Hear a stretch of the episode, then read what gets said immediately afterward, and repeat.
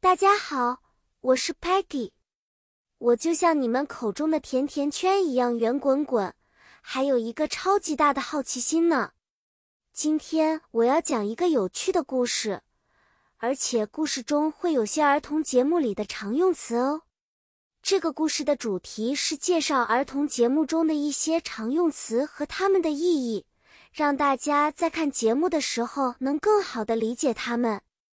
儿童节目里的常用词很有意思，比如朋友 （friend）、玩 （play）、学习 （learn）、发现 （discover）、帮助 （help），这些词都和我们的日常生活息息相关。例如，朋友在节目中用英文就是 friend，我们都需要朋友来一起玩耍和交流。Sparky 就经常说，Let's play together, friends。意思是，朋友们，我们一起玩吧。还有学习，Talman 每次都会使用 Big Question 帮助我们 learn 新东西。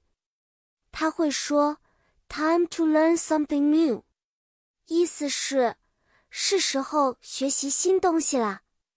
再如，发现这个词，在英文中是 discover。